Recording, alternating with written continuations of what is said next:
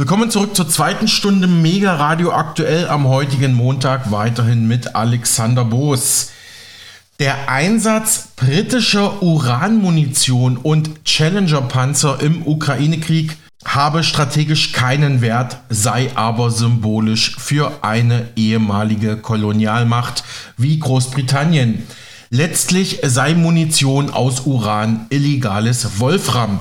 Das betont Dr. Peter F. Meyer im zweiten Teil des Interviews, das ich mit dem Betreiber des Wissenschaftsblogs tkp.at aus Wien zum Thema Uranmunition führen konnte. Darin geht es um aktuelle Konflikte, Diskussionen und Sicherheitsfragen rund um schmutzige Bomben und das ukrainische Atomkraftwerk Saborischia, das immer wieder unter Beschuss steht und wo die internationale Atombehörde IAEA e aus Wien immer wieder Kontrollbesuche unternimmt. Es geht aber auch um die Frage einer möglichen Ächtung von Munition mit angereichertem Uran und wie medial, juristisch, politisch und von der Pharma- und Rüstungsindustrie-Seite her mit Opfern von Uranmunition umgegangen wird wie bereits in früheren Kriegen im Irak, in Jugoslawien oder in Syrien zu beobachten war und jetzt auch im Ukraine-Krieg zu beobachten ist. Genauso wie Interessen des digital, finanziell, militärisch, industriellen Komplex, darunter BlackRock, am Kriegsgeschehen in der Ukraine. Dr. Meyer aus Wien sagt mit Sorge, dass die russische Seite Kenntnis über die Standorte von britischer Uranmunition in der Ukraine habe und möglicherweise die meisten oder alle dieser Depots und Lagerstellen bereits zerstört haben könnte und dass der Uranstaub deshalb schon fein verteilt über Europakreise. Dies sei zu befürchten. Es werden Platten vorgehängt, sozusagen, da, da, hängt außen eine Platte, da trifft die, diese panzerbrechende Munition auf, wird abgelenkt, kommt dann in einen, einen schlechten Winkel auf und dann nützt es selbst Spitzen relativ wenig.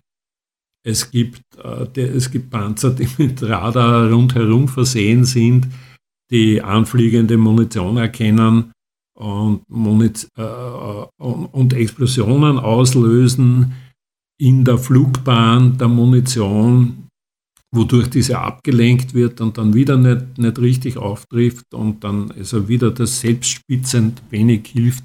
Also das ist unglaublich, was da an äh, Intelligenz und, und äh, Gehirnschmalz verschwendet wird, um äh, die Panzerung zu durchbrechen bzw. sich gegen das Durchbrechen zu schützen. Mhm. Sie sind ja promovierter Physiker und ich hoffe, die Frage führt jetzt nicht zu weit, aber lassen Sie uns noch mal kurz über die Funktionsweise der Isotopen bei Uran sprechen. Welche Bedeutung haben die Isotopen? Naja, das, es, gibt, äh, es gibt sehr viele, äh, sehr viele Elemente, die Isotopen haben. Das heißt, das sind äh,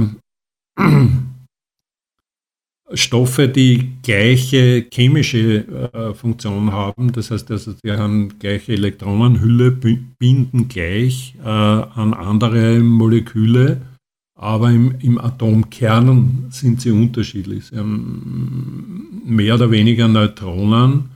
Und das ist das, was äh, man dann als U238 oder U235 bezeichnet. Ne? Also die haben dann unterschiedliche physikalische Eigenschaften. Die Kerne sind dadurch mehr oder weniger stabil. Es sind ja Kernzerfälle und, und, und davon ist die Elektronenhülle nicht betroffen. Äh, und die, äh, durch die Kernzerfälle entstehen eben äh, auch Isotopen, wie zum Beispiel das U238 hat ein, einen möglichen Nachfolger, nämlich das U234, zwar nicht direkt, sondern über einen anderen Zerfall, wo dann entweder Protonen abgegeben werden oder Neutronen abgegeben werden. Also da gibt es unterschiedliche Zerfälle. Wenn Protonen abgegeben werden, dann, dann hat man Alpha-Strahlung. es können Elektronen abgegeben werden. Also es gibt, also das heißt, ein Proton wandelt sich um in ein Neutron. Da wird, wird ein Elektron eingefangen oder abgegeben. Und das sind diese sogenannten Zerfallsketten. Bei Uran steht am Schluss dann immer Blei. Aber es, sind, sind, es gibt drei noch aktive Zerfallsketten. Früher gab es noch eine vierte, wo dann auch Wismut entstanden ist. Der, ursprünglich vom Neptunium herrührend. Und die haben, obwohl gleiche chemische Eigenschaften, eben dann sehr unterschiedliche radioaktive Eigenschaften. Die sind auch unterschiedlich schwer. Das U238 ist schwerer als das U235. Deshalb kann man es auch in Ultrazentrifugen trennen. Das äh, U238 sammelt sich weiter außen, weil es ihm schwerer ist, fliegt es rascher nach draußen. Und das U235, das äh, saugt man dann innen ab. Und das sind also äh, meist tausende äh, Trennschritte um eine Konzentration von U235 bekommen, zu bekommen, die, die waffenfähig ist, beziehungsweise die in einem Brennstab eingesetzt werden kann. Man kann sich das so vorstellen, die, äh, das U235 gibt beim Zerfall Neutronen frei und wenn die dann auf ein weiteres U235 treffen, äh, regen sie dieses zum Zerfall ein, das wieder Neutronen freigibt und so weiter. Wenn da aber jetzt zu wenig äh, die Konzentration wie im Natururan von U235 schon so gering ist, die war früher mal höher, ne? aber wenn die dann schon so gering ist, dass die, die Neutronen entweder von, von U238 oder von anderen Elementen abgebremst werden, können sie nicht mehr die, das U235 zum, zur Reaktion anregen. Darum wird das eben angereichert, damit die Chance äh, entsprechend groß ist, dass ein abgegebene, von einer Spaltung abgegebenes Neutron auf ein weiteres U235 trifft und damit die, die Reaktion in Gang hält. Ähm, sind diese Uran abgereicherten Waffen eigentlich völkerrechtlich geächtet? Ich vermute mal nicht, weil sonst wird es wahrscheinlich Großbritannien nicht in der Ukraine einsetzen. Wie ist denn da, wie ist denn da der Status? Äh, leider ist das nicht geächtet. Es gibt Munition, die geächtet ist, also zum Beispiel äh, also Jagdmunition zum Beispiel die verwendet wird, äh, um Tiere rasch zu erlegen, ist verboten durch das Völkerrecht, weil äh, man da sagt, man will ja den Menschen nicht töten, man will ihn nur kampfunfähig machen. Das heißt, also Hohlspitzgeschosse sind verboten, äh, alles was splittert und sich zerlegt und so ist verboten. Aber interessanterweise die Uranmunition, die, die halt dann langsamer tötet, nämlich also wenn man es einatmet, den, Ur den Uranstaub einatmet, die ist nicht verboten. Wer sich da quergelegt hat, hm, weiß ich nicht, äh, aber wahrscheinlich die, die es verwenden. Also in dem Fall USA und, und äh, Großbritannien. Mhm. Gut, jetzt unabhängig von dieser Ächtung oder Nicht-Ächtung, Fakt ist, diese Uranmunition ist gefährlich. Ähm, warum wird das aber in westlichen Medien kaum kritisch besprochen oder thematisiert? Also klar, es gab zwar jetzt die Meldung, okay, London liefert das jetzt für Kiew, aber so richtig irgendwie so einen moralischen Aufschrei, den wir sonst in sehr vielen anderen äh, Themenbereichen ähm, beobachten können, der hat da komplett gefehlt, war jetzt so mein persönlicher Eindruck. Herr Dr. Meyer, wie sehen Sie das? Äh, ja, also ich bin nicht unbedingt ein besonders eifriger Leser von Mainstream-Medien oder öffentlichen äh, Rundfunkanstalten oder Zuhörer und Seher von äh, öffentlichen Rundfunk, aber ja, es war so gut wie nirgends äh, thematisiert. Das war übrigens auch in äh, Jugoslawien so und, und, und im Irakkrieg. Äh, Und wenn es einmal thematisiert wird, dann wird es eher runtergespielt, äh, so mit dem Argument, ja, Uran 238 hat eine Halbwertszeit von 4,5 Milliarden Jahren und ist deshalb völlig ungefährlich, was natürlich ein völliger Nonsens ist, wenn man weiß, wie viele Atome in so ein Zehntel Gramm schon enthalten sind und wie viel davon zerfallen pro Sekunde. Das andere ist also, dass halt als Propaganda geliefert wird, dass Alpha-Strahlung vollkommen ungefährlich ist, was, was im Grunde genommen richtig ist, wenn, wenn ich kann nehmen, nehmen, nehmen ein paar Kilo Uran 238 sitzen und mir wird, solange das in fester Form vorliegt, wird mir eigentlich nichts passieren, denn schon ein Blatt Papier hält die Alpha-Strahlung auf und es ist ziemlich unwahrscheinlich, dass sie die Haut durchdringt.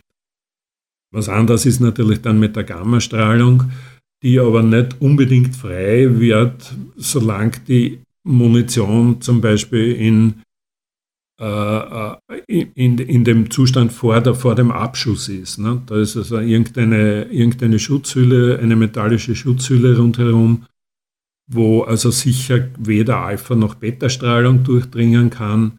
Und die Gammastrahlung wird auch wahrscheinlich zum Großteil aufgefangen innerhalb äh, des Materials selber. Also es ist wenig wahrscheinlich, dass ähm, das kann man ohne weiteres angreifen, das kann man ohne weiteres handhaben. Das ist überhaupt kein Problem. Also das ist, das ist vollkommen richtig. Und so wird das auch immer dargestellt. Äh, das ist im Grunde genommen nichts anderes wie Blei, wird behauptet. Stimmt auch, solange die Munition äh, nicht abgeschossen ist oder wenn sie abgeschossen ist und sie fährt irgendwo ins Erdreich und verschwindet da drinnen, dann ist es auch eher kein Problem, es sei denn, es fängt dann zu korrodieren an und löst sich irgendwie auf, wird durch, durch äh, chemische Prozesse freigesetzt und geht dann ins Erdreich. Dann, dann ist es unangenehm. Aber das Schädlichste ist der Staub, der ihm leider partout beim Auftreffen auf Panzerplatten entsteht. Und den kann man nämlich einatmen und damit man, hat man im Körper, der setzt sich fest in der Erde, wenn er zu Boden sinkt und wenn dann dort Tiere weiden oder essbare Pflanzen angebaut werden, die also dann äh, verzehrt werden, dann kommt das Uran in den Körper und im Körper schadet es dann. Das ist das, ist das Thema, was äh, sozusagen in den Mainstream-Medien nie vorkommt. Äh, von, von, von der Politik und von den Militärs wird immer nur gesagt, ja, die Munition ist ungefährlich, da kann man, da kann man sich drauf schlafen legen, wenn man ein Verkehr ist. Aber das stimmt, aber das ist nicht das Thema bei der Verwendung der Uranmunition. Jetzt drängt sich natürlich die Frage auf, gibt es da irgendwelche Heilmöglichkeiten, Medikamente oder vielleicht auch natürliche Stoffe, die man dann ja dem betreffenden Patienten oder dem Betroffenen zuführen kann, der dann leider äh, ja Uranstaub eingeatmet hat? Gibt es da irgendwelche Heilungschancen? Äh, naja, was, was grundsätzlich bei bei radioaktiven äh, Verletzungen äh, beziehungsweise bei, äh, gegen, gegen Schwermetalle, also äh, Schwermetalle sollte man sowieso immer versuchen auszuleiten. Man kann, ich, ich lasse das also regelmäßig einmal im Jahr machen. Äh, bei, bei, einem Blutbild lasse ich auch feststellen, was ich an Schwermetallen äh, in der Zwischenzeit inhaliert habe beziehungsweise gegessen habe. Äh, Quecksilber zum Beispiel, äh, früher hat man es aus den Amalgamplomben gekriegt, aber jetzt äh, es ist leider sehr viel Quecksilber ins Meer gelangt und das ist dann in den Fischen drinnen und dort kann man es äh, zu sich nehmen. Antimon ist zum Beispiel äh, oft in Kunststoffen drinnen, also in Kunststoff findet sich auch allerhand, was, was auf den Körper übergehen kann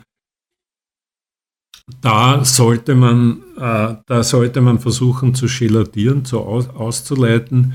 Da gibt es da gibt's eine Reihe von Möglichkeiten. Äh, bekannt ist zum Beispiel das Panaceo, Äh, das ist ein gemahlenes, gemahlenes Gestein, was, was jetzt eh aus zum Teil, das ist sogar eine österreichische Produktion aus Kärnten, wenn mir nicht alles täuscht. Das bindet die Schwermetallmoleküle oder Atome, meistens sind es Moleküle, die, das pickt irgendwie so zusammen und leitet es dann aus. Das sollte man auf jeden Fall machen, äh, von Zeit zu Zeit, schon alleine deshalb, weil wenn man Meerestiere zu sich nimmt, dann nimmt man Quecksilber zu sich. Leider ist es jetzt schon so. Das ist die eine Möglichkeit. Äh, die, die man machen kann. Und gegen Radioaktivität, ja, da gibt es das Übliche. Ne? Äh, Vitamin D, Vitamin C, äh, die B-Vitamine. Also alles, was, was Radikale fängt. Was, was, macht, was macht die Gammastrahlung? Äh, die bricht ein Molekül auf. Wenn das jetzt irgendein RNA-Strang ist, zum Beispiel in den Ribosomen, das ist dort, wo die Enzyme erzeugt werden, Verdauungsenzyme. Also Enzyme ist sozusagen, ohne Enzyme stirbt man, Punkt. Wenn die Enzymproduktion gestört ist, stirbt man oder kriegt man mal zunächst einmal Krebs. Ne? Dagegen helfen alle Formen von Antioxidantien. Das ist Vitamin D, das ist äh, Vitamin C. Also Vitamin D ist selber kein Antioxidant, aber das äh, fördert das, äh, versorgt das Immunsystem mit den Molekülen, die es braucht, um, um sich zu vermehren und um äh, eben Antioxidantien dorthin zu bringen, wo sie hinkehren. Äh, das ist auf jeden Fall was, was hilft. Da gibt es eine alte Geschichte wieder aus der Ukraine, äh, interessanterweise, die Techniker von Tschernobyl, die, die, die hat es ja ziemlich übel erwischt. Denen wurden von den Ärzten äh, Überlebenschance von ein paar Monaten noch gegeben und einige davon sind nach Kreta übersiedelt und zwar auf eine kleine Insel südlich von Kreta, die heißt Gaftos. Das ist der südlichste Punkt von, von Europa in der Libyschen See, gehört aber noch zu Europa. Und die haben dort an der Südspitze von Gaftas einen riesengroßen Sessel hingebaut aus Holz, kann man besichtigen, das ist ganz lustig, ich war mal dort. Und die haben dort gelebt an der Südspitze Kretas und die haben, glaube ich, 30 Jahre oder sowas überlebt. Einfach deshalb, weil sie an der Sonne waren, dort Vitamin D produziert haben und das Immunsystem damit wahnsinnig gestärkt haben äh, Tomaten, Oliven, äh, Fische äh, zu sich genommen haben, also lokale Ernährung, die einfach unheimlich viel Nährstoffe, Vitamine äh, enthält. Also das ist eine Möglichkeit offensichtlich, wie man selbst schwere radioaktive Verletzungen überleben kann. Und waren Ukrainer. Hm, hm, hm. Ähm, ist Ihnen irgendwas im Zuge Ihrer Recherchen oder Kontakte bekannt, wie vielleicht auch die ukrainische Regierung da äh, mit umgeht, ob da vielleicht irgendwelche prophylaktischen Gesundheitsmaßnahmen gemacht werden, ob man das irgendwie auf dem Schirm hat oder ähm, also verstehen Sie meinen Punkt?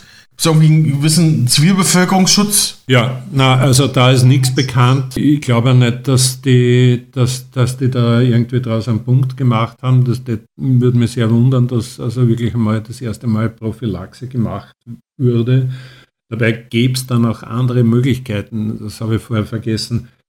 Also im Zusammenhang mit Covid ist ja das auch aufgetaucht. Japanische Forscher haben äh, also Krebsforscher an sich, haben äh, ein Mittel, das in, in, in China und äh, in Japan sehr verbreitet ist, nämlich also diesen sogenannten Huaya-Pilz verwendet, um Krebs zu bekämpfen. Der Huaya-Pilz, der, der wissenschaftliche Name ist Trametes rubinophilia äh, mur, also eine Tramete. Die Trameten, die wachsen bei uns auch im Wald, gibt es mindestens 40 verschiedene Sorten. Äh, bekannt bei uns ist die Schmetterlingsdramete als äh, Mittel gegen Krebs. Das hilft tatsächlich. Das reduziert auch äh, Prostata-Werte, PSA-Werte. Bei uns bekannt auch der Chaga-Pilz, der vor allem aus Finnland gerne importiert wird. Also aus, je weiter nördlicher wächst, desto, desto stärker wirk, wirkt er. Und die haben die, diese japanischen Forscher von der Universität Tokio haben äh, untersucht, äh, wie, wie sie also mit diesem Hoya-Pilz Krebs heil, äh, heilen können. Dabei kam es zu äh, jetzt also eben zu Impfungen von diesen äh, Leuten, die da behandelt wurden. Die hatten äh, ganz üble Krebsarten wie Pankreas, Magen-Darm-Krebs etc. Prostatakrebs im, im vierten Stadium, also im terminalen Stadium. Und die, wurde, die wurden mit dem Huaya geheilt. Und dann wurden sie geimpft. Äh, von, von, äh, ein Viertel von denen, die in der Studie beteiligt waren, hatten, haben Huaya diesen Pilz nicht mehr weitergenommen.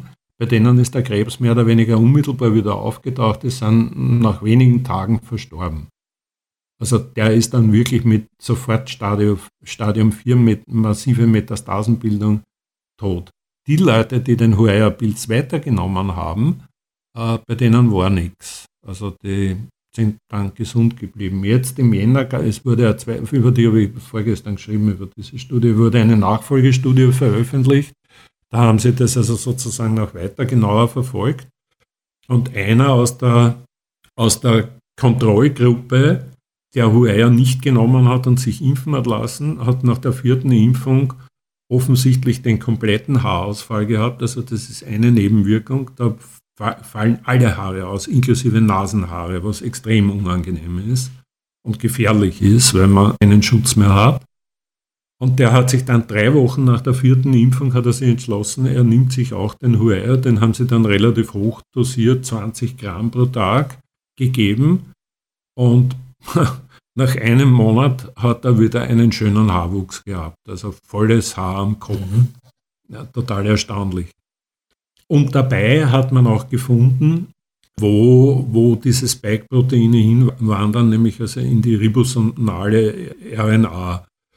Also das wäre auch eine Möglichkeit, diese Pilzbehandlungen als, als wenn, wenn es schon zu Krebs kommt, also dann äh, damit es zu behandeln.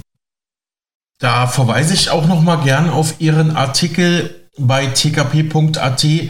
Japanische Studie zeigt, wie Huaya-Pilz Krebs bekämpft und schädliche Impf-Spike-Proteine aus dem Körper entfernt. Erschien bei tkp.at am 30. Mai 2023 von Ihnen, Dr. Peter F. Meyer. Genau. Und bleiben wir gleich, gleich noch bei Ihrem Blog und fragen uns mal, welche Bedeutung hat denn der Einsatz dieser Uranmunition jetzt vielleicht auch militärisch, strategisch für den Ukraine-Konflikt? Sie schrieben da am, am, 15., am 15. Mai bei TKP erhöhte Strahlung russischer Treffer gegen NATO-Uranmunition. Der Luftschlag soll Waffen und Munition im Wert von 200 bis 300 Millionen Euro Manche sprechen sogar von bis zu 500 Millionen Euro vernichtet haben. Es war dann wahrscheinlich doch ein ganz schöner Aderlass für die ukrainische Seite, denke ich mal, ne? Ja, das ist offensichtlich das, was jetzt im Moment äh, passiert, dass äh, die russische Armee bzw. die Luftwaffe genauer gesagt äh, Luftschläge ausführt gegen Munitionsdepots im Hinterland. Es ist ja immer von einer Gegenoffensive die Rede, äh, die die Ukraine machen soll und will und, und, und für die Panzer geliefert wurden, für die Munition geliefert wurden. Und es ist in letzter Zeit ja ähm, sehr, sehr häufig davon die Rede, dass also da Luftschläge im Hinterland gegen diese Munitionsdepots geführt werden. Heutzutage ähm, weiß ja sozusagen jedes Land vom anderen, wo es seine Militäranlagen hat, wo es Munitionsdepots hat, wo es Truppenkonzentrationen hat. Dann schaut man sich das noch einmal mit Drohnen an, offensichtlich. Äh, auch Moskau schauen sich ja die, die Ukrainer mit Drohnen an in der Zwischenzeit. Äh, und dann kann man natürlich Raketen äh, abfeuern auf, auf äh, solche Munitionsdepots, die dann natürlich mm, ziemlich reaktiv sind und, und, und, und dann es zu Riesenexplosionen kommt. Ne? Und insofern mhm. äh, der strategische Wert der, der Uranmunition als solcher ist nicht anders. Also Deutschland zum Beispiel verwendet keine Uranmunition. Die haben die Leopard-Panzer Typ 1 und Typ 2 geliefert. Ebenfalls natürlich mit, mit panzerbrechender Munition, weil Panzer müssen gegen Panzer kämpfen können. Beziehungsweise es gibt eine Reihe von anderen Panzerabwehrwaffen, die alle nicht mit, äh, mit Uranmunition aus, äh, äh, äh die alle nicht Uranmunition brauchen oder haben. Also der strategische Wert ist null von der Uranmunition.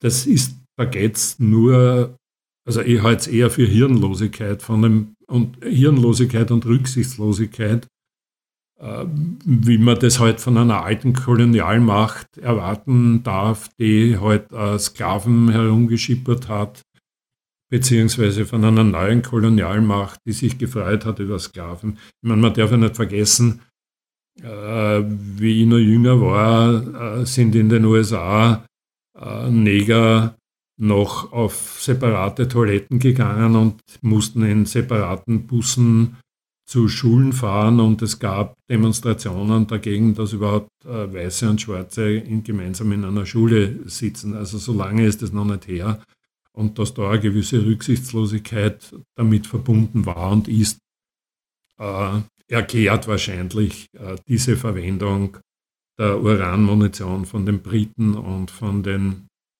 von den Amerikanern, was andere Länder, also äh, Festland, europäische Nationen eben nicht machen, muss man auch dazu sagen. Hm. Ja, Sie meinen damit die Segregation, die Rassentrennung in den USA, aber Nochmal eine kurze Nachfrage. Also strategisch bringt das jetzt der ukrainischen Seite keine wirklichen Vorteile, schätzen Sie ein, ja? Null. Also die Challenger-Panzer sind nichts besser oder schlechter als die, die deutschen Leopard-Panzer oder die, die, weiß ich nicht, die französischen, keine Ahnung wie die heißen, oder die italienischen, wer auch immer Panzer liefert. Die Unterschiede sind nicht vorhanden die Munition äh, kann nicht mehr als andere Munition.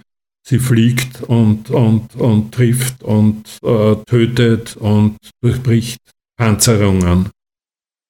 Äh, wenn das so ein wahnsinniger strategischer Vorteil wäre, hätten das ja alle Nationen. Die Russen haben es nicht, die Chinesen haben es nicht, die Inder haben es nicht. Es haben nur, äh, also meines Wissens, also es definitiv weder in, in Europa, weder Franzosen noch Italiener noch Deutsche, selbst die Polen haben es nicht, die besonders kriegerisch eingestellt sind. Also wo es gibt keinen strategischen Vorteil davon. Der einzige Vorteil ist, es ist billiger, weil es fällt sozusagen bei der Produktion von Atomwaffen oder von Kernbrennstäben für Atomkraftwerke, fällt es an und dann hat man es bereits und dann muss man es sozusagen nur noch äh, entsprechend in Form gießen, ummanteln und, und, und, und ja, das war's. Ist halt billiger als Wolfram. Ne? Mhm. Ähm, bei tkp.at ist am 22. Mai ein Artikel von Ihnen erschienen, Strahlenschutzübung in Polen ungefähr zur Zeit der Lieferung britischer Uranmunition an die Ukraine. Da heißt es, es gibt noch einen interessanten Zufall. Fast zeitgleich mit der Lieferung der ersten britischen Challenger 2 Panzer an die Ukraine, also mit, dieser, mit diesem abgereicherten Uran, fanden in Polen Strahlenschutzübungen statt. Wie Radio Lublin am 19. April 2023 berichtete, also schon vor dem Vorfall Mitte Mai, ähm, scheint sich der NATO-Partner Polen ja mit Strahlenschutzübungen sozusagen vorbereitet zu haben. Ja, also mir ist das nur eher zufällig aufgefallen, weil das eben auch in Lublin war. Ne? Und in Lublin sind auch Messungen aufgefallen von Radioaktivität. Äh, mir ist das zufälligerweise aufgefallen und das ist schon ein eigenartiger Zufall. Ob da jetzt wirklich ein Zusammenhang besteht, äh, habe ich in dem Artikel nicht, dass da wirklich ein Zusammenhang besteht, habe ich auch in dem Artikel nicht behauptet und würde es auch jetzt nicht behaupten. Mhm. Aber möglich und denkbar wäre es durchaus. Und ich nehme schon an, dass die, äh, die polnische Regierung, das polnische Militär über alles sehr genau informiert ist. Schließlich und endlich ist diese Lieferung äh, äh dieser Uranmunition also mm, mit nahezu absoluter Sicherheit über polnisches Gebiet gelaufen. Weil sonst die andere Möglichkeit wäre noch, dass sie es mit dem Flieger dorthin gebracht haben und das Khmelnytsky ist äh, glaube ich, nur 100 oder 150 Kilometer von, von, von der polnischen Grenze entfernt und von Lublin eben 250 Kilometer. Also da, die, die haben mit Sicherheit Bescheid gewusst. Ob wirklich das der Grund war oder ob das routinemäßig war und, und, und nichts damit zu tun hatte, kann ich nicht wirklich beurteilen. Möglich ist es durchaus. Also es ist beides möglich. Mhm. Jedenfalls fand in Lublin eine Übung zur Rettung von Strahlenopfern statt. Im Rahmen des Szenarios mussten Feuerwehrleute und medizinisches Personal mit den Folgen einer Explosion einer schmutzigen Atombombe in der Stadt fertig werden. Die Einsatzkräfte hatten die Aufgabe, ein spezielles Zelt aufzubauen, die Patienten dorthin zu transportieren und anschließend potenziell giftige Substanzen zu entfernen. Nochmal das dazu. Aber äh, bereits im März 2023 hat ihr Autor Thomas Eusmüller auf tkp.at geschrieben, unter der Überschrift NATO beginnt den Nuklearkrieg gegen Russland. Ähm, da wurde natürlich auch äh, diese uranabgereicherte Munition aus Großbritannien als Anlass genommen. Sehen Sie da so eine Art, oder sieht Ihr Blog so eine Art Shift Richtung Nuklearkrieg ähm, in der Ukraine oder ähm, oder wie, wie hat Ihr Kollege Eusmüller diesen Text gemeint? Vielleicht mal so gefragt, ja. Naja, das war, war sozusagen die, die Sicht, die man eigentlich haben sollte, dass wenn man, wenn man radioaktives Material, hochgiftiges Radio und, und noch dazu radioaktives äh, Material verwendet, dass das ähm, äh, sehr wohl äh, ein, eine, eine nukleare Komponente enthält. Das hat ja auch die russische Seite so ges gesagt und gesehen äh, und von Anfang an gesagt. Also das war die Zeit, wo, also im März wurde bekannt, dass die dass Uranmunition von äh, den Briten geliefert wird und da gab es dann eben auch entsprechende Reaktionen seitens der Russ von, von russischer Seite.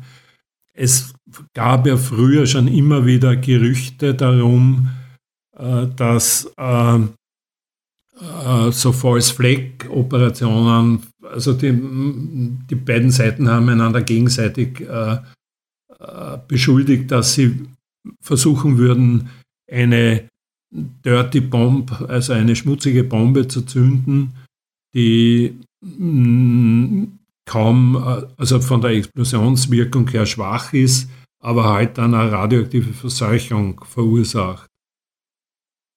Diese Konflikte gibt es ja auch immer wieder um die vielen Atomkraftwerke, die in der Ukraine äh, sind. Es hat zum Beispiel die russische Armee gleich zu Beginn äh, des äh, äh, äh dieses Energodar, äh, dieses äh, Saperosche äh, Power Plant äh, Nuclear CP, CNPP, Saporosche Nuclear Power Plant besetzt, das glaube ich drei oder vier oder fünf sogar Atommeiler hat. Das ist eine, also das ist das größte äh, AKW in Europa und möglicherweise sogar weltweit weil das schon eine riesige Anlage ist. Na, ich glaube, in Japan gibt es noch größere oder gab es ähnlich große Fukushima. Ne? Das wurde besetzt Und natürlich der Tschernobyl, äh, die Ruinen wurden besetzt, weil dort gibt es noch jede Menge radioaktives Inventar, äh, wahrscheinlich für die nächsten hunderttausende Jahre, äh, das heute in einem Betonsarg eingeschlossen ist und den man von Zeit zu Zeit erneuern muss, weil durch die Strahlung der auch kaputt wird und löchrig wird. Und da gibt es auch immer wieder Besuche von der Internationalen Atomenergiekommission aus Wien, die sich die Situation anschauen und versuchen halt irgendwie beide Parteien dazu zu bringen, da nicht mit Granaten hinzuschießen, keine Bomben drauf zu werfen oder ähnliche äh, Unsinnigkeiten zu produzieren, die ganz Europa dann schwerstens äh, schädigen würden, wie eben damals das Unglück von Tschernobyl. Ne? Also diese Nuklearkomponente in dieser Form zumindest gab es von Anfang an, dass die Möglichkeit bestand, erstens einmal False Flag Operationen zu machen mit Dirty Bombs und andererseits also eines der, der äh, AKWs äh, und die AKW-Ruine Tschernobyl für irgendwelche sinistren Zwecke zu verwenden. Also ich glaube, und, und konkret von dem Artikel von O.S. Müller war, war, war schon also gemeint, also die, die Lieferung dieser Uranmunition. Ne? Hm. Ja, die zwar den Konflikt dann teilweise ein Stück weit eskalieren lassen, aber strategisch ja eigentlich gar keine Bedeutung haben. So ein bisschen Widerspruch, den man da erkennen kann, ne? Genau, ja, sehe ich auch so. Mhm. Aber die internationale Atomenergiebehörde ist ein ganz gutes, ganz gutes Stichwort. Positioniert, positionieren die sich da in irgendeiner Form oder gibt es noch andere internationale Organisationen, die sich für Uran abgereicherte Waffen, Munition ähm, etc. interessieren, da irgendwie einen Standpunkt haben? Oder wie sieht es vielleicht auch die UNO? Ist Ihnen da irgendwas bekannt? Nein, also bei der Munition, das wurde ja hm, bisher nie, ich muss ehrlich sagen, ich weiß nicht genau, was da genau in, in, in der Vergangenheit passiert ist, ob es da Bestrebungen, es gab sicher Bestrebungen, das also zu, äh, zu ächten, aber entweder hat man sich da gewehrt, äh, die Nationen, die da schon was produziert hatten, oder die anderen haben es nicht äh, energisch genug verfolgt. Also das weiß ich ehrlich gestanden nicht, warum da nichts passiert ist. Aber sozusagen die größere Gefahr äh, geht ja aus von, von den AKWs, die in der, die in der Ukraine sind, wenn es da zu einem größeren Unglück kommt, wenn da Radioaktivität freigesetzt wird, da reden wir dann über ganz andere Dimensionen. Ne? Mhm. Also da reden wir wirklich über die Radioaktivität, die die Gefahr darstellt und weniger über, weniger über Uranstaub. Wir erinnern uns, äh, das radioaktive Material, das bei Tschernobyl die größte Rolle gespielt hat, war das Cäsium. Das findet sich ja heute noch in, in den Pilzen die das aus der Erde fischen. Das waren auch Staubwolken die, oder, oder Rauchwolken, äh, die da über Europa gezogen sind damals und heute dann vom Regen irgendwann ausgewaschen worden sind und, und heute in der Erde gelandet sind. Und wenn man Pilze aus dem Wald isst, kann schon sein, dass man da Cäsium äh, mit, mit isst, das, das radioaktiv ist. Ne? Und das äh, war auch in Fukushima das riesengroße Problem, dass dieses enorme radioaktive Inventar, das zum Teil in Abklingbecken liegt. Ne? Das, da liegen die Brennstäbe, wenn die ausgebrannt sind, da sind die voll mit radioaktiven Spaltprodukten, die alle möglichen, also alle drei Arten Alpha, Beta, Gamma-Strahler sind. Und was macht man dann? Man legt die ins Wasser, ins Abklingbecken. Das Wasser wird gekühlt damit es da nicht zu Dampfexplosionen kommt oder ähnlichen und dadurch wieder Material freigesetzt wird. Und man schirmt damit, mit, mit dem Wasser schirmt man die Radioaktivität ab. Und wenn da jetzt eine, eine Granate drauf fällt, dann haben wir ein Riesenproblem, weil dann gibt's, äh, wird dieses radioaktive Inventar, alleine das radioaktive Wasser, wenn das verdampft, also wo, wo halt äh, radioaktive Stoffe gelöst sind aus diesen, aus diesen Brennstäben, dann haben wir ein Riesenproblem in Europa. Ne? Hm. Das, um das hm. kümmert sich die internationale Atomenergiebehörde. Wie effektiv bleibt abzuwarten. Hm.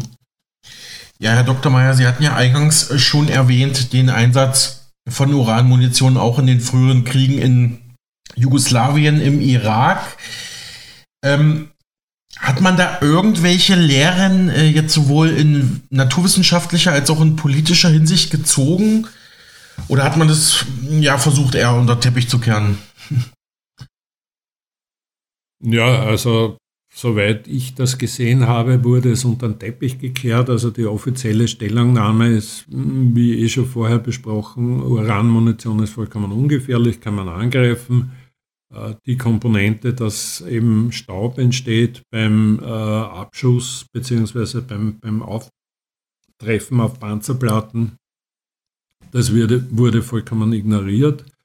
Die, äh, die kranken US-Soldaten, die dann in irgendwelchen Spitälern jahrelang gepflegt wurden äh, oder verstorben sind, die wurden nur von Bürgerrechtsorganisationen, äh, zum Teil Ärzteorganisationen aufgedeckt, aber äh, die,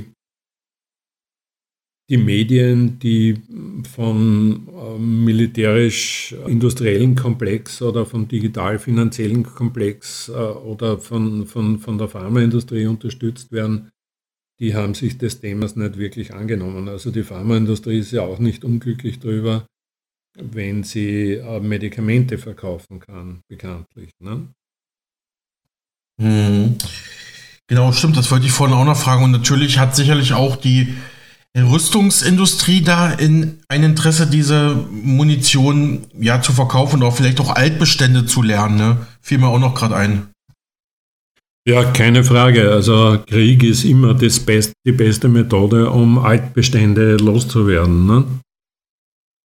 Mhm. Egal von was. Also ich glaube auch, die, die, dass, dass die Regierung Biden jetzt sagt, äh, ja, wir liefern äh, F-16 an die Ukraine, hat einen, einen, einen ökonomischen Grund. Wenn die abgeschossen sind, dann beziehungsweise aus den Lagern von den Ländern wie Norwegen und wer auch immer die in Europa besitzt und wer auch immer die liefert, Holland, glaube ich, hat welche, äh, denen verkaufen wir dann F-35. Ne? Also da gibt es natürlich äh, für, die für die Militärindustrie ist, ist Krieg immer noch immer das beste Geschäft gewesen. Ne?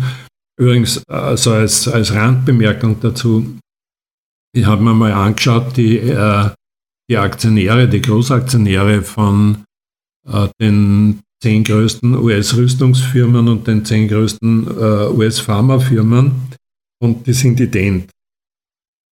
Also es mhm. ist in, in allen 20 Fällen äh, findet man Vanguard, BlackRock äh, und die anderen großen Vermögensverwalter, jetzt auch die UBS, die Schweizer UBS, die mhm. da auch mächtig daran verdienen. Das ist einer der größten Vermögensverwalter, auch weltweit jetzt die UBS, die sind so durch diese Fusion mit der Credit Suisse ist die aufgestiegen in den, in den Bereich der größten Vermögensverwalter.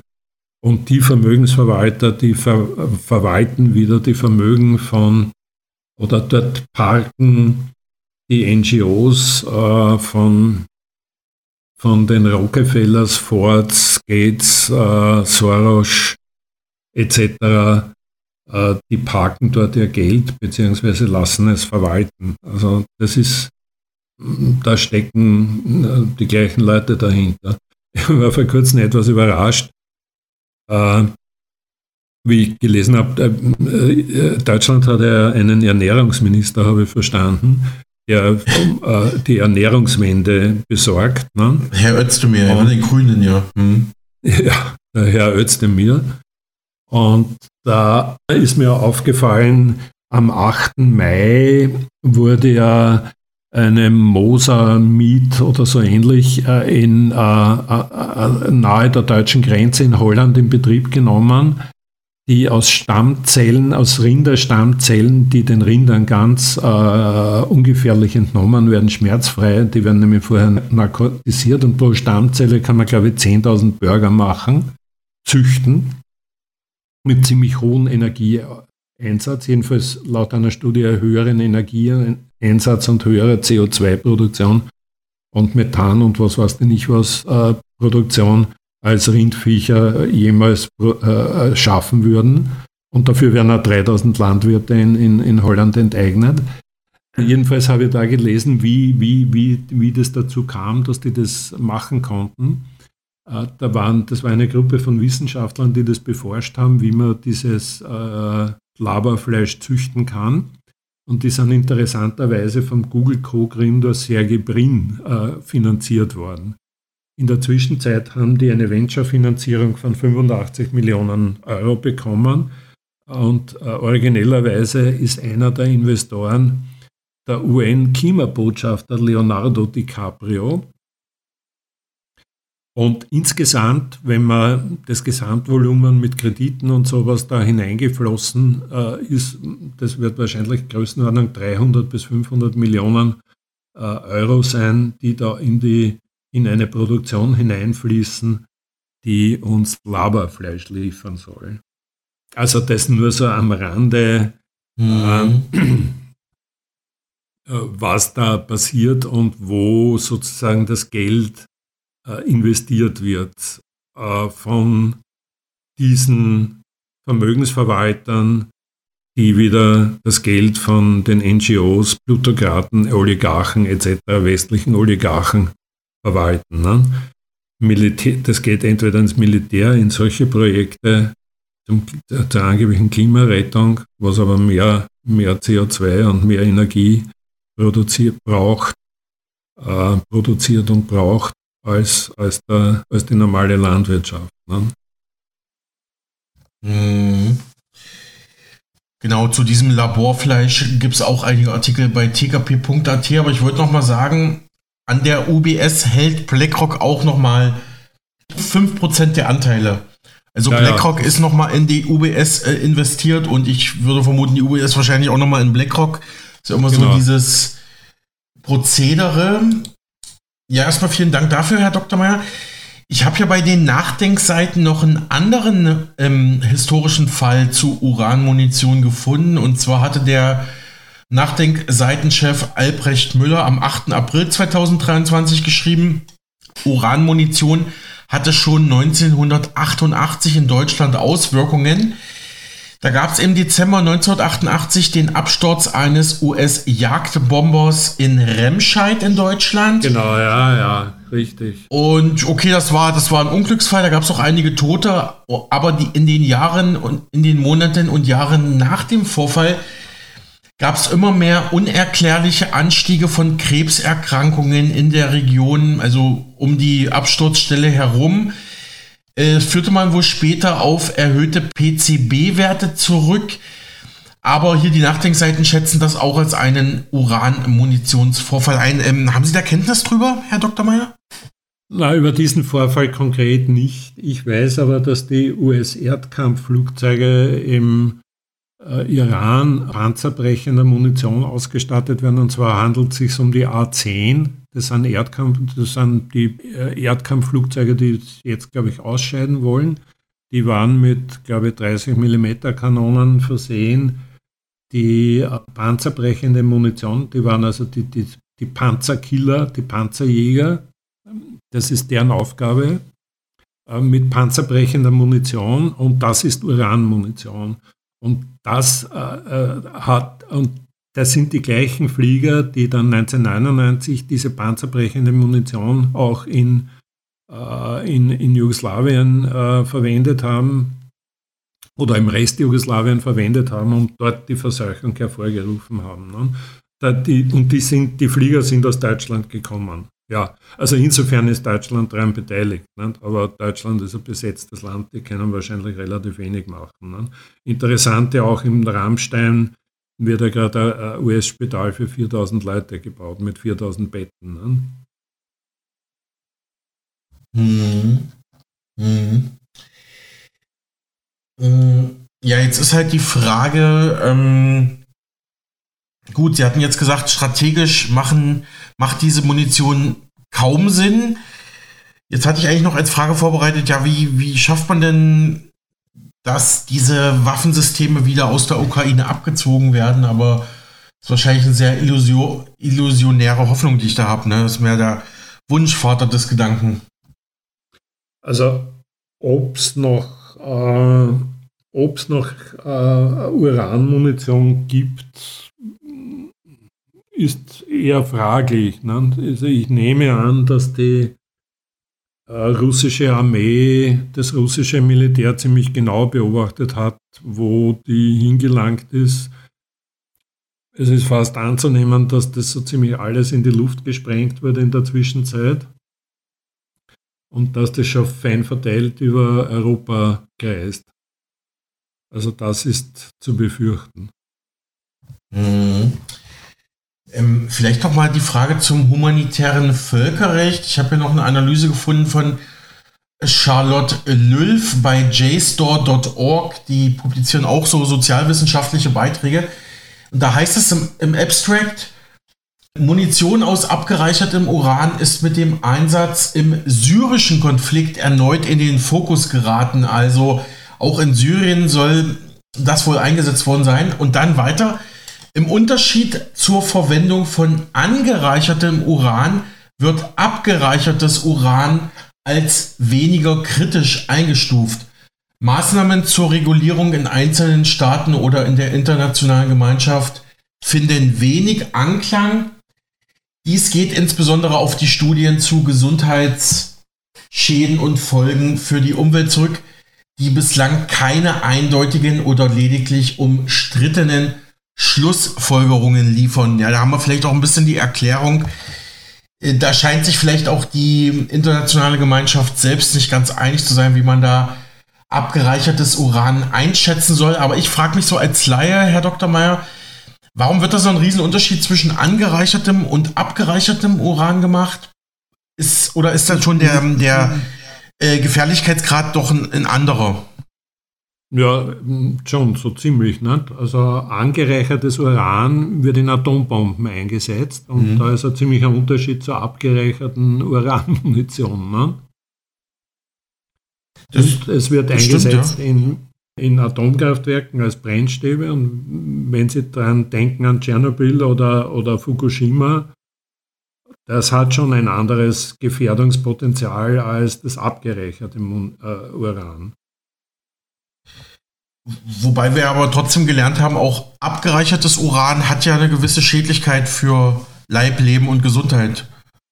Natürlich, ja. Aber da kommt, wie gesagt, die, Schäd die Schädlichkeit in erster Linie von, von, von der Toxizität des Schwermetalls und erst in zweiter Linie, wenn man es eingeatmet hat, dann auch natürlich von der Radioaktivität, die zwar schwach ist, aber vorhanden ist. Ne? Okay, jetzt habe ich auch. Uran 200, ja. 235 hat eine wesentlich kürzere Halbwertszeit. Ich weiß jetzt nicht auswendig, das sind glaube ich nur Millionen Jahre. Also das ist auch für den passiven Zerfall ist es auch relativ langsam, aber trotzdem erheblich schneller.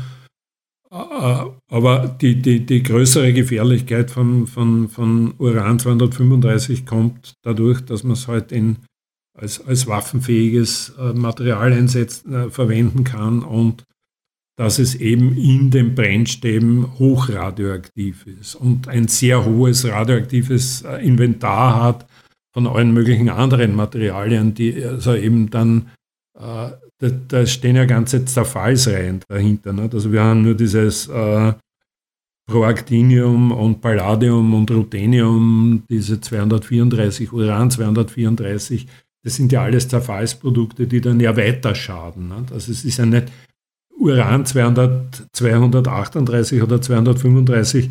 Man muss immer mitdenken, dass dann ja die Zerfallsprodukte ebenfalls äh, im Körper, in, in der, im Boden, in der Nahrung auftauchen und dann die ja genauso schädlich sind wie, also ob jetzt einen Alpha-Strahl von Palladium oder von Uran abkriegt, das ist ziemlich wurscht. Ne? Das ist die gleiche, das hat die gleiche Wirkung. Und der Gammastrahl, okay, von Uran kommt keiner, aber von, von den Zerfallsprodukten dann natürlich. Ne?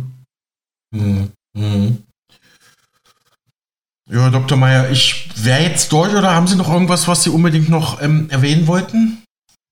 Nein, ich habe eh schon ein paar Abschweifungen gemacht zu der Fleischproduktion und zur Ernährungswende in Deutschland hin zu Laberfleisch, Hausgrillen und ähnlichen. Also das reicht schon, denke ich, aus Alles meiner klar. Sicht. Danke jedenfalls für die Einladung und ja. äh, schönen Gruß an die Hörer sagt abschließend der österreichische Physiker Dr. Peter F. Meyer aus Wien zu Uranmunition in der Ukraine. Er betreibt den unabhängigen Wissenschaftsblog tkp.at, wo zu diesem Thema mehrere Artikel erschienen sind. Dr. Meyer hat mit mir für Mega Radio aktuell gesprochen und Sie können bald auch auf unserem Spotify-Kanal das komplette Interview zu Uranmunition nachhören. Ja, und damit verabschiede ich mich. Wir hören uns morgen wieder. Alles Gute, Ihr Alexander Boos.